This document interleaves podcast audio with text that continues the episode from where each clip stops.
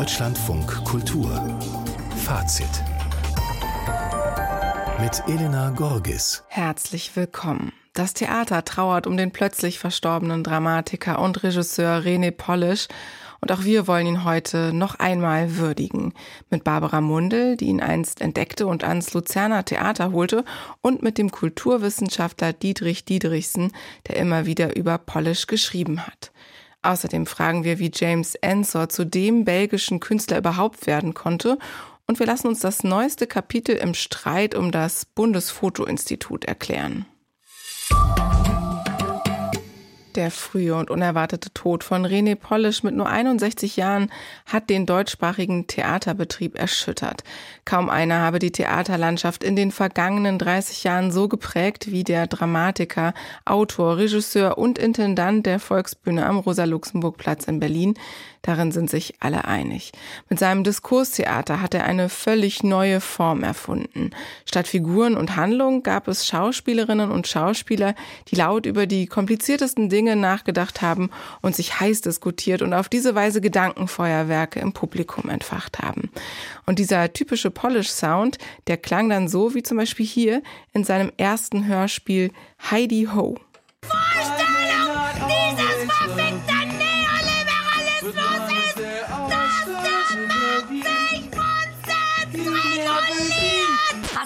Jetzt genug genervt? Hast du uns jetzt genug genervt? Hat jemand Valium? Was? Hat jemand Valium dabei? Nein, nein. Ich hab Penicillin hier. Wie wär das? Wie wär's mit Kaffee? Ich will keinen Kaffee. Was? Was? Ich will keinen Kaffee! Wie wär's mit Aufräumen? Wie wär's damit? Ja gut, aber ich will keinen Kaffee! Ich hol dir einen. Ich glaube, dieses Zimmer dreht sich. Ja gut, aber es ist kein Zimmer. Dann dreht sich eben irgendwas anderes. Oder die Mercedes-Benz AG. Ja gut, dann dreht sich eben die. Ich hol dir einen. Ich will keinen Kaffee, du Fexau! Ja, so klang das Theater von René Polish. Das war ein Ausschnitt aus seinem ersten Hörspiel Heidi Ho. Kultur Kulturstaatsministerin Claudia Roth hat heute erklärt, das Theater von René Polish war Kult, vor allem bei vielen jungen Menschen.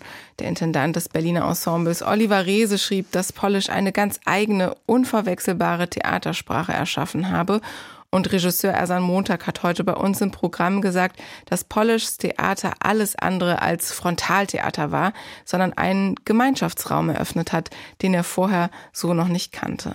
Am Telefon begrüße ich jetzt Barbara Mundel, die Intendantin der Münchner Kammerspiele. Wir erreichen sie im Zug. Sie ist diejenige, die René Polish in den 90ern am Luzerner Theater den Weg bereitet hat. Guten Abend. Guten Abend. Die Berliner Zeitung hat heute geschrieben, man möchte so scheiße schreien können wie die Figuren in seinen frühen Stücken und die E-Mail mit der Todesnachricht einfach wegschreien. Konnten Sie die unerwartete Nachricht schon verarbeiten? Also nicht wirklich. Ähm, ich habe auch deshalb im Zug sitzend nach Jena sofort verpasst, umzusteigen in Erfurt, weil ich so in Gedanken versunken war und versucht habe, das zu begreifen. Tagsüber ging das irgendwie nicht und dann im Zug sitzend dämmerte mir das so richtig und äh, das ist so richtig verstanden habe ich das noch nicht. Anfang der 90er Jahre, da war René Polish arbeitslos, das kann man sich heute gar nicht mehr vorstellen. Er stellte sich an der Volksbühne vor, an der schon der junge Frank Kastorf war und dort ist er erstmal abgeblitzt und dann haben sie ihn als Intendantin nach Luzern geholt und von da an ging es steil bergauf. Was haben Sie denn damals in ihm erkannt und in ihm gesehen, dass Sie dachten, der muss bei mir inszenieren? Also ich hatte Sachen von ihm in Frankfurt gesehen. Ich hatte zwei ähm, so Gastprofessuren am äh, Institut in Gießen, am Theaterwissenschaftlichen Institut. Und äh, da war René gerade fertig geworden und es gab immer noch viele Freunde von ihm und äh, die haben gesagt, du musst du unbedingt hinfahren nach Frankfurt und dir die Sachen angucken. Und das habe ich dann auch getan. Und das fand ich eine so ungewöhnliche Stimme, dass ich dann in der Vorbereitung von Luzern ihn sehr schnell gefragt habe, ob er Interesse hätte. Und für Luzern war das damals ein sehr ungewöhnliches Projekt, eine Soap. Ähm, ich glaube, wir haben alle zwei Wochen eine neue Folge gebracht. Er hat geschrieben, probiert und dann gespielt und wieder geschrieben, gespielt, probiert. Mal Samstagabend und aus dem Stand heraus, ähm, wie ein Wunder, war das voll in dieser wirklich Stadt mit 50.000 Einwohnern, ähm, in der sich die jüngeren Leute damals vom Theater verabschiedet hatten. Und das war wirklich grandios. Es war jeden Abend ein Fest. Das heißt, äh, die Herzen sind ihm auch da schon zugeflogen vom Publikum. Ja, also das konnte man sich dann später ja nicht mehr vorstellen, dass er da selber auf der Bühne hat und äh, die Musik aufgelegt hat. Die Bühnenbildnerin hat die Seifenblasen und gepustet und wir haben im Prinzip alles selber gemacht. Aber das Tolle war auch, also das, was ich wirklich erinnere, war seine Liebe zu den Spielerinnen, äh, damals ganz junges Ensemble und wie er die mitgenommen hat, wie ernst und wichtig ihm das war, gemeinsam auf die Höhe der Gedanken zu kommen. Das war wirklich grandios. Was heute auch ganz besonders auffällt an den öffentlichen, aber auch an den nicht öffentlichen Reaktionen ist, dass die Schauspieler, aber auch die Kritiker und natürlich das Publikum René Polish sehr geliebt haben. Und in einer Zeit, in der wir ständig über Machtmissbrauch am Theater reden, scheint das doch sehr besonders zu sein. War er denn ein echter Teamplayer oder woher kam diese Liebe? Ich glaube, das sind auf der einen Seite die Texte und Stücke natürlich, aber er war auch ein sehr, jetzt sage ich auch schon, er war, ja, ich glaube, er war ein Teamplayer. Es ist zwar so ein komisches Wort, aber die Spieler hat er wirklich mitgenommen und begeistert. Ähm, und er war ein freundlicher Mensch, unerbittlich und deutlich in seinen Gedanken und in dem, was er wollte, aber ähm, trotzdem zugewandt. Barbara Mundel, die Intendantin der Münchner Kammerspiele mit ihren Erinnerungen an René Polisch. Herzlichen Dank dafür. Und jetzt wollen wir auch noch die Erinnerungen von Dietrich Diedrichsen einbeziehen. Kulturwissenschaftler, Autor, Poptheoretiker. Er hat schon früh mit René Polisch zusammengearbeitet und immer wieder auch über ihn geschrieben. Guten Abend. Guten Abend. Wahrscheinlich hat er mehr als 200 Stücke gemacht, äh, bis zu fünf äh, pro Spielzeit. Und in der Erinnerung verschwimmen diese Stücke auch miteinander, wie so eine Serie, die immer weitergeht. Mhm. Wie würden Sie denn das beschreiben? Wie, wie hat sich sein Werk entwickelt? Ja, das waren schon immer so spielzeitbezogene oder auch ensemblebezogene Serien. Also ich habe das ja immer so seine Bands genannt und diese Bands waren ja eben auch nicht einfach nur komplett andere jeweils pro Spielzeit und Institution, sondern es gab auch Überschneidungen. Es gab sozusagen mal einen Bassist oder eine Gitarristin, die von der einen zur anderen wanderte. Also das breitete sich quasi auch so aus wie so eine Art Bewegung, hätte ich fast gesagt, ne, an, an allen möglichen deutschen Theatern oder deutschsprachigen Theatern. Aber trotzdem gab es immer so, wie soll ich sagen, so spielzeitbezogene Sinnzusammenhänge, Thematiken. Aber auf der anderen Seite gab es einen bestimmten Ton, der oft sehr viel länger vorhielt. Also ein Ton wie, dass sich die SchauspielerInnen unterbrachen mit na gut oder gut ja und dann irgendeinen anderen Faden wieder aufnahm oder das gerade gesagt nochmal wiederholten. Und das wurde dann irgendwann ersetzt durch andere Taktgeber, Rhythmusinstrumente und so weiter. Und zum Beispiel in den späten 90ern, frühen Nullerjahren war das Benennen von Theorie spielte oft eine große Rolle oder nicht so sehr das Benennen von Theorie, aber das, das ziemlich exakte Imitieren einer Sprache bestimmter Autorinnen, die aufgenommen worden sind. Und später, so sagen wir mal mittlere Nullerjahre bis zu 2010 oder so, war es dann sehr oft so, dass das alles schon selbstverständlich war und dass man dass sich sozusagen das kleine Ensemble, das sich da miteinander unterhielt, bereits eingerichtet hatte in bestimmten Theoriewelten oder in bestimmten intellektuellen Tools und von denen aus Bezugnahmen möglich waren, nun aber wie kritisch über irgendein bestimmtes Gegenwartskulturthema redete. Also zum Beispiel den Film Das Leben der anderen von Florian Henry von Donnersmarck oder den Untergang von Eichinger und solche Sachen.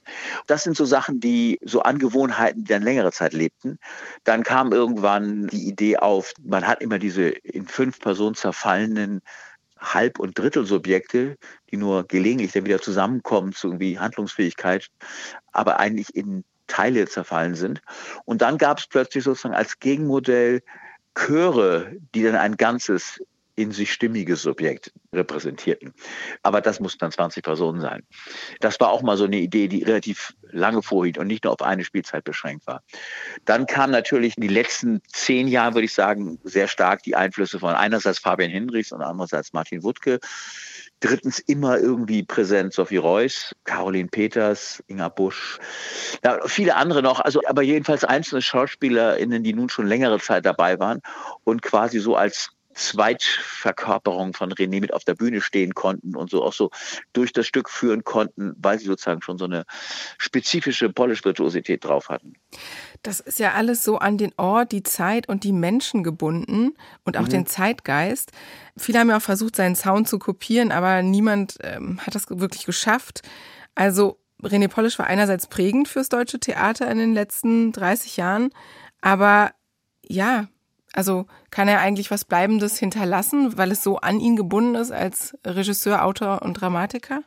Ja, da haben die Theater jetzt halt was durchgemacht, was die bildende Kunst schon länger kennt dass nach dem Tode von KünstlerInnen, die sozusagen eine bestimmte Präsenz haben und deren Arbeit noch immer in Verbindung damit stehen, dass man sie kennen, auch persönlich kennen kann, dass man sie auf Eröffnungen sieht, dass sie bestimmten Aktivitäten und Aktivismen zugeordnet sind, dass das natürlich sozusagen die alte Idee von Zusammenhängen KünstlerInnen, Personen, ablösbaren Werk gefährdet. Aber wir haben auch gesehen, dass das nicht so, nicht unbedingt bedeutet, dass diese Leute vergessen werden. Im Gegenteil. Ich meine, Christoph Schlingensief, Martin Kippenberger, das sind alles Figuren, für die es weiter ein Interesse gibt, obwohl sie sozusagen Produkte hergestellt haben zu Lebzeiten, die eng mit ihrer lebendigen Präsenz verbunden waren. Und bei René Poll ist es auch noch ein bisschen anders. Es gibt ja Texte, es gibt spezifische Aufzeichnungen. Es ist fast eher so ein bisschen so wie bei dem Nachlass eines Filmemachers oder einer Person, die sozusagen, die zwar ihre Stücke oder ihre, ihre Produkte jetzt nicht für jede Art von Wiederaufführung zur Verfügung stellt, aber doch einen Zugriff ermöglicht. Was natürlich nichts daran ändert, dass der Verlust von René Polish und nicht nur für die Realisierung seiner Werke, sondern eben für eine bestimmte Idee von Theater überhaupt irgendwie nicht zu verschmerzen ist. Ich wüsste auch nicht, wer jetzt genau da weitermachen sollte. Also wo genau dieser Weg, den er da begonnen hat und im Grunde dieses ganz neue Genre, das er erfunden hat, wer darin jetzt weiterarbeiten soll. Ja, da ist natürlich eine ganz große Lücke entstanden. Dietrich Dietrichsen über den Dramatiker, Autor, Regisseur und Intendanten René Polish, der im Alter von 61 Jahren gestorben ist. Und noch ein Programmhinweis, sein erstes Hörspiel Heidi Ho sendet Deutschlandfunk Kultur morgen Abend ab 22.05 Uhr.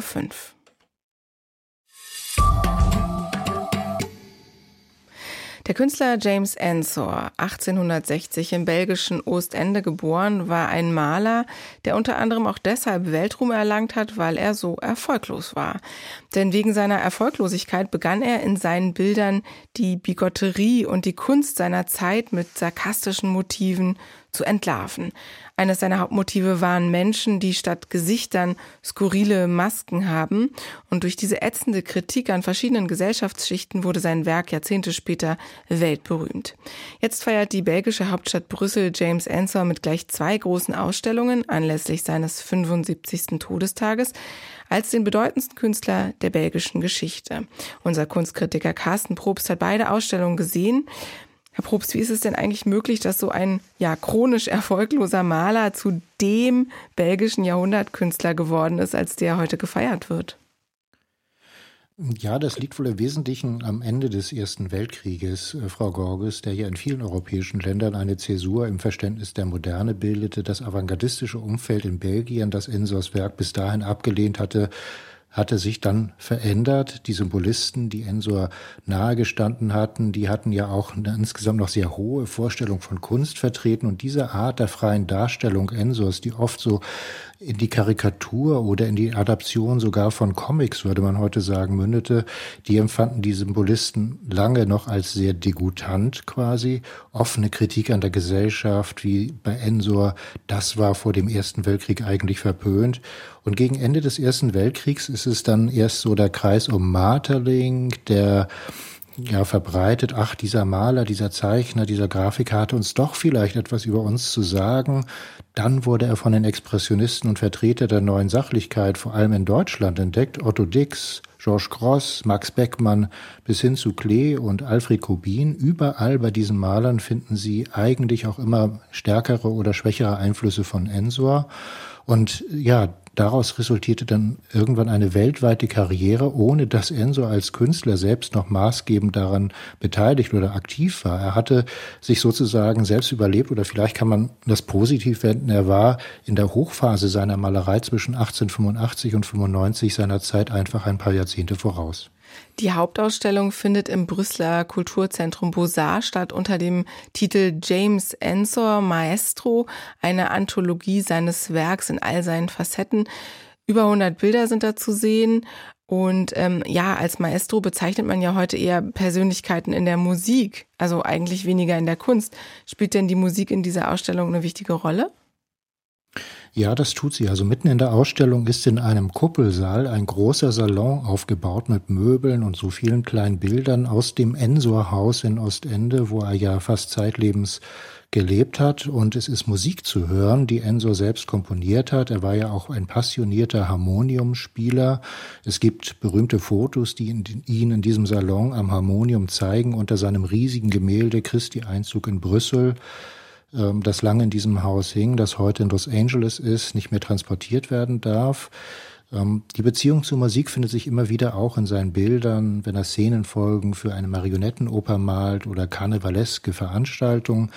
Aber eigentlich habe ich den Eindruck, bei dieser Ausstellung führt die Musik äh, eigentlich zu seiner Biografie zurück, äh, wie sie sein Werk geprägt hat. In seinem Elternhaus wurde musiziert. Seine Mutter hatte einen Laden mit so Muscheln und Andenken, Masken, Karnevalskostümen. Das alles hat ihn geprägt, hat er auch später selbst beschrieben. Und nachdem Ensors Vater, der ihn immer unterstützt hatte, gestorben war, da änderte sich eben auch Ensors Malstil sehr stark. Das meint Xavier Tricot, der große belgische Ensor-Experte und Kurator dieser Ausstellung. Dann hatte seine Arbeit eine andere Dimension. Wenn wir die großen Zeichnungen sehen oder die Sensibilitäten, das Licht, dann sehen Sie, dass er das impressionistische, realistische Periode verlassen hat für ein anderes Blick auf Kunst, auf wie kann ich Kunst machen ohne die Realität, Natur oder äh, Stillleben als Vorbild zu haben. Ja, genau. Und zugleich war er, Sie erwähnten es, Frau Gorges, erfolglos, chronisch erfolglos als Maler. Er verdiente kein Geld damit. Das brachte ihn dazu, immer mehr kleine Radierungen anzufertigen, die sich leichter verkaufen ließen und dann auch immer radikaler wurden in der Bildsprache. Und diesen Weg zeichnet, die Ausstellung sehr schön nach. Vielleicht noch ein kurzes Wort zu der zweiten Ausstellung. Ähm in den Königlichen Museen der schönen Künste und der Königlichen Bibliothek in Brüssel. Ähm, ja, die widmen sich ähm, oder die widmet sich den weniger bekannten Teilen von Ensors Werk. Was wird denn da gezeigt? Ja, das ist vor allem das Frühwerk, das auch selten gezeigt wird. Es ist aber auch Ausschluss, aufschlussreich. Die Ausstellung steht unter dem Titel Enso und Brüssel. Das war keine harmonische Beziehung, muss man sagen, denn Enso hat kurz an der Kunstakademie in Brüssel studiert. Das hat er später sozusagen so dargestellt, als hätte er es da quasi kaum ausgehalten. Aber tatsächlich gibt es sehr sorgfältige Aktstu äh, äh, Antikenstudien aus dieser Zeit. Er war also doch eine Zeit lang redlich bemüht, aber dann wandte er sich dem Impressionismus zu und äh, Ensor-Kenner Xavier Tricot dekliniert noch einmal die Stufen der Veränderung durch. Ein zweiter Turning Point ist 1888, wenn er anfängt mit Masken und Skeletten zu malen. Aber was ist sehr interessant, in 1883 hat er schon ein riesiges Gemälde gemacht, Les Masques Scandalisées. Und das ist ein Einzelgänger in seiner Arbeit von dieser Periode. Ja, und genau dieses Gemälde, auf Deutsch übersetzt vererkerte Masken, das hängt eben in dieser zweiten Ausstellung, Ensor und Brüssel, und zeigt anscheinend einen betrunkenen Mann, der von so einer Frau beschimpft wird. Beide tragen Masken und Biografen meinen, das könnte sich auf eine Situation im Elternhaus Ensors beziehen, denn der Vater war Alkoholiker. Also auch hier wieder die Rückbindung an die eigene Biografie. Man muss da sicherlich immer etwas vorsichtig sein bei diesen biografischen Deutungen, aber das scheint hier eine, in beiden Ausstellungen eine zentrale Rolle zu spielen spielen. Carsten Probst über zwei Ausstellungen in Brüssel, mit denen man James Ensor neu entdecken oder bisher Unbekanntes von ihm entdecken kann. Deutschlandfunk Kultur Kulturnachrichten. Und die hat jetzt Bettina Ritter. Der Kulturminister Italiens Gennaro San Giuliano hat den Aufruf tausender Künstler, Architekten und Kuratoren zum Ausschluss Israels von der Biennale in Venedig verurteilt. Das Schreiben sei inakzeptabel und schändlich, erklärte er. In einem offenen Brief hatte zuvor das Bündnis Art Not Genocide Alliance geschrieben, es sei inakzeptabel, Kunst aus einem Staat zu präsentieren, der gegenwärtig, Zitat, Gräueltaten gegen die Palästinenser in Gaza ausführe. Die Aktivistengruppe wirft Israel Völkermord vor. Nach ihren Angaben haben mehr als 12.000 Kunst- und Kulturschaffende die Petition unterschrieben. Kulturminister San Giuliano wies die Forderung zurück. Israel habe nicht nur das Recht, seine Kunst auszudrücken, sondern auch die Pflicht, seinem eigenen Volk Zeugnis abzulegen zu einem Zeitpunkt, an dem es von skrupellosen Terroristen aus heiterem Himmel schwer getroffen worden sei, so der Politiker. Die Biennale, die vom 20. April bis 24. November dauern wird, werde stets ein Raum der Freiheit, der Begegnungen und des Dialogs sein und nicht von Zensur und Intoleranz. Der Dresdner Sammler Benno Kaufmann hatte ein Faible für Handschriften der Weimarer Klassik. Er starb im Konzentrationslager Theresienstadt, während Teile seiner Sammlung ins Archiv in Weimar wanderten. Nun hat die Klassik-Stiftung Weimar 41 historische Handschriften an die Erben des jüdischen Sammlers zurückgegeben. Die Stiftung teilte heute mit, es sei der bisher umfangreichste Fall von NS-Raubgut im Bestand des Goethe- und Schiller-Archivs. Archivs. Es handele sich um 39 Briefe und ein Gedichtmanuskript sowie eine Mappe mit handschriftlichen Anmerkungen Benno Kaufmanns. Der Sammler wurde 1942 von den Nationalsozialisten deportiert und starb im selben Jahr. Das Goethe- und Schiller-Archiv und die Thüringische Landesbibliothek Weimar erwarben die Handschriften 1942 über einen Berliner Händler. Der Schriftsteller und Hörspielautor Michael Koser ist tot. Er starb am 20. Februar in Bremen mit 85 Jahren. Michael Koser war Autor von mehr als 150 Hörspielen. Seine bekannteste Serie um Professor van Dusen, genannt Die Denkmaschine, brachte es auf 79 Folgen. Die Serie wurde zwischen 1978 und 1999 zuerst vom RIAS, dann vom Deutschland Radio Berlin, heute Deutschlandfunk Kultur produziert und von mehreren ARD-Anstalten übernommen. Sie entstand nach Erzählungen von Jacques Futrell. Allerdings sind nur die ersten fünf Folgen Adaptionen im engeren Sinne. Die weiteren Geschichten erfand Kosa selbst und nahm dabei regelmäßig Bezug auf reale Personen und Ereignisse der Zeit um die Jahrhundertwende. Und jetzt kommen wir zu einer weiteren Schleife im langen Streit um das Deutsche Fotoinstitut. Das war eine Initiative der früheren Kulturstaatsministerin Monika Grütters, um das visuelle Gedächtnis der Bundesrepublik zu bewahren. Zwei Standorte standen im Raum, Essen oder Düsseldorf. Zwei Gutachten hatten Essen favorisiert. Die politische Entscheidung war aber dann zugunsten von Düsseldorf gefallen. Vor einem halben Jahr ist endlich die Gründungskommission ins Leben gerufen worden. Damals hatte sich unser Kunstkritiker Stefan Koldorf aus Düsseldorf gemeldet und berichtet, dass man auf die strittige Frage des Standorts vermutlich endlich einen Deckel machen könnte. Der lange Streit schien entschieden. Heute ist Stefan Koldorf wieder zu Gast in Fazit und er hat Neuigkeiten in Sachen internationaler Standort für Fotografie, allerdings nicht aus Düsseldorf, sondern aus Essen. Guten Abend. Guten Abend. Was ist denn heute in Essen bekannt gegeben worden? Naja, jedenfalls nicht, dass die Entscheidung jetzt komplett revidiert wurde und es jetzt nicht mehr Düsseldorf, sondern Essen heißt, sondern eher eine Geschichte, bei der man zunächst mal vermuten könnte, okay, und in China ist ein Sack Reis umgefallen, nämlich es wurde ein Verein gegründet und ein Künstlernachlass ist an ein Museum gegangen. Das klingt zunächst mal nicht spektakulär, wenn man sich das allerdings etwas genauer anguckt in der Zusammenschau, da kriegt es dann doch ein gewisses Gewicht denn dieser Verein, das ist ein Verein, dem gehören an die Volkwang Universität der Künste, das Historische Archiv Krupp, das Museum Volkwang und das Ruhrmuseum. Und das sind vier Institutionen, die wirklich so was Fotografie in Deutschland angeht, in der Bundesliga mitspielen. Die haben bisher schon zusammengearbeitet und jetzt haben sie dem Ganzen aber die äußere Form eines Vereins gegeben, um auch nach außen zu zeigen, das ist nicht was für mal und durch die Entscheidung, Düsseldorf soll ein Bundesinstitut kriegen, lassen wir uns da auch nicht von abbringen. Wir machen in Essen weiter. Und dieser Nachlass, das ist nicht irgendein Nachlass, das ist der Nachlass von Michael Schmidt, einem der wohl bedeutendsten Fotografen der Bundesrepublik, der von Landschaftsfotografie über Objektfotografie, Porträts und so weiter einfach alles gemacht hat und alles sehr gut und sehr, sehr wichtig und neu und innovativ gemacht hat. Und dass da jetzt die Stiftung, die nach seinem Tod gegründet wurde, entscheidet, wir geben das ganze Archiv ans Museum Volkwang in Essen und wir warten nicht, bis es vielleicht irgendeine Entscheidung in Düsseldorf gibt, das hat natürlich schon auch einen Signalcharakter.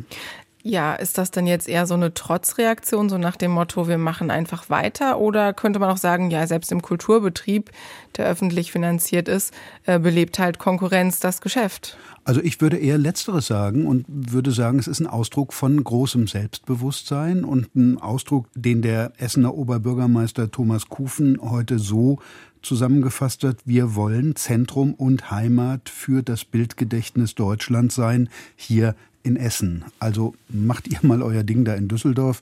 Essen hat sich zusammengeschlossen und wird weitermachen und hat auf Zeche Zollverein auch einen Ort, an dem das Ganze stattfinden soll, während man in Düsseldorf immer noch sucht.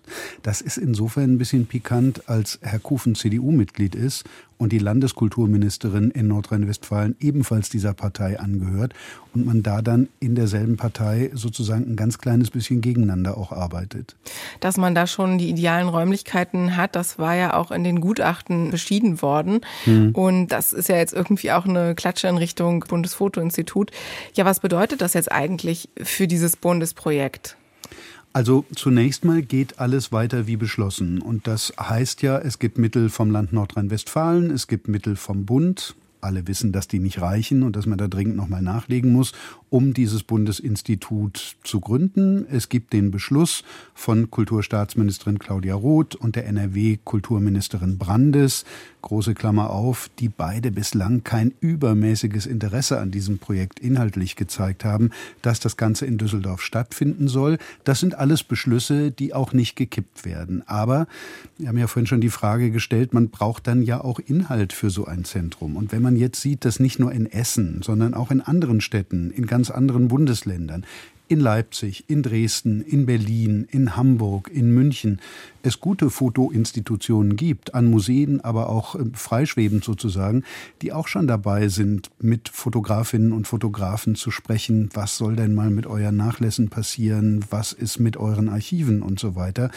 dann habe ich im Moment schon den Eindruck, dass es überall so ein bisschen die Stimmung gibt, brauchen wir eigentlich so einen zentralen Ort im föderal aufgebauten Deutschland? Kann es nicht auch sein, dass wir ganz viele dezentrale Orte haben, Stiftungen, Museen, Archive und die schließen sich einfach zusammen und es braucht eigentlich nur einen Ort, der das alles koordiniert.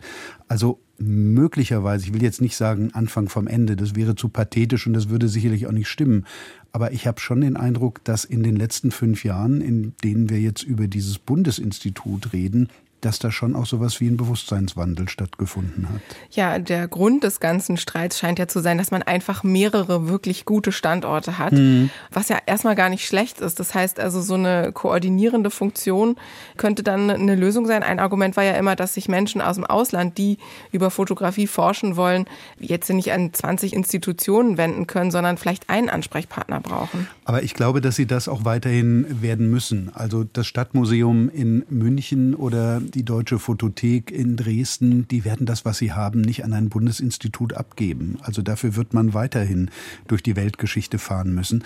Und das ist aber übrigens ja in anderen Disziplinen nicht anders. Also es gibt ja auch keinen zentralen Ort für die Nachlässe der Malerei oder die Archive der Literatur. Da ist zwar viel in Marbach, aber es gibt auch viel in Landesbibliotheken dezentral organisiert.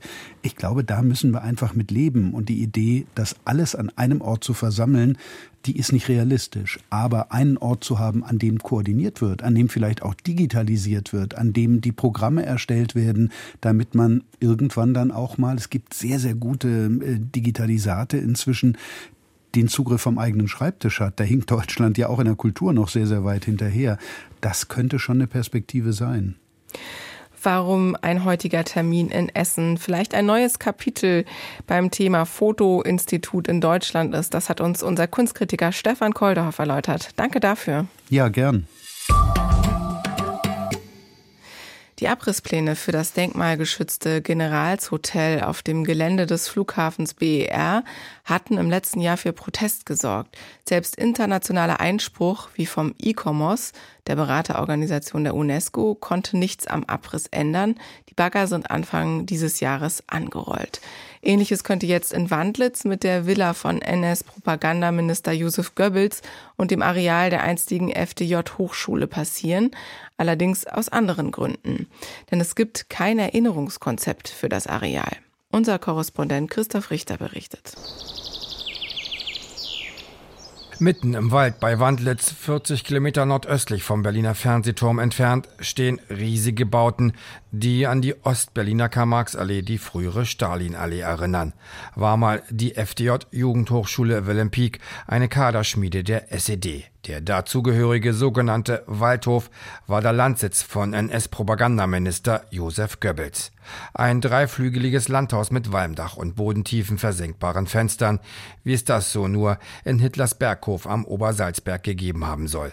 Er baut im Auftrag der UFA im sogenannten Heimatschutzstil eine rückwärtsgerichtete antimodernistische Nazi-Architektur. Hier hat NS-Schreibtischtäter Goebbels an der berüchtigten Sportpalastrede geschrieben, Künstlern Arbeitsverbote erteilt, Kunstwerke zensiert. Es ist ein wichtiges Zeugnis für das Verhältnis von politischen und privaten im Nationalsozialismus. Erzählt Soziologe Jürgen Daniel vom Leibniz-Zentrum für zeithistorische Forschung in Potsdam.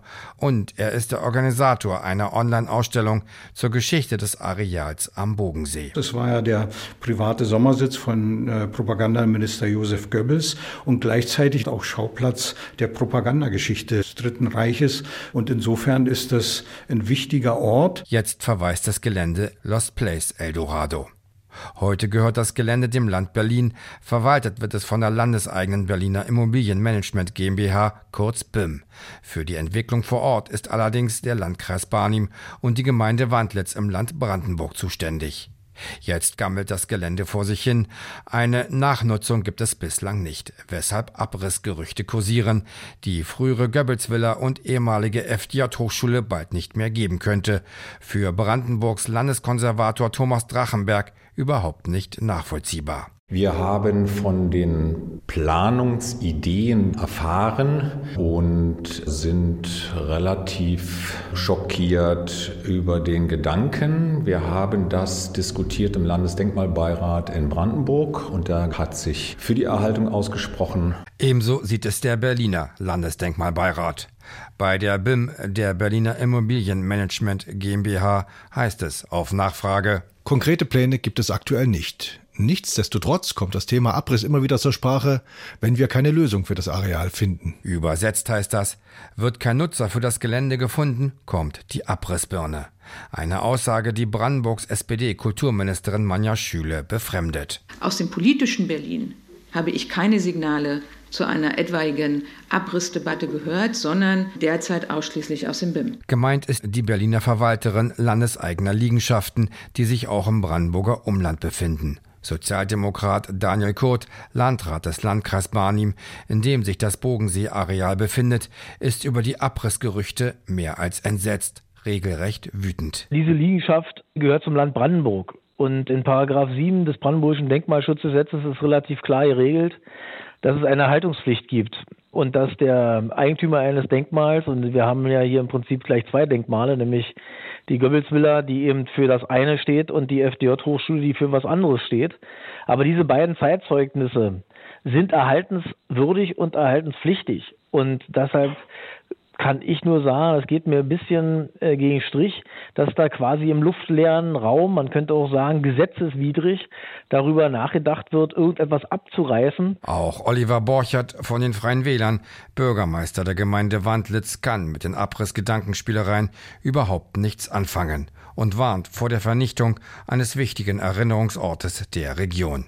Jürgen Daniel vom Leibniz-Zentrum für zeithistorische Forschung in Potsdam könnte sich an der Stelle ein Dokumentationszentrum zur Wirkung von Propaganda in totalitären Regimen vorstellen. Wo die Fragen von Propaganda in Geschichte und Gegenwart verhandelt werden könnten. Daniel wünscht sich mehr Flexibilität vom Immobilieneigentümer, dem Land Berlin.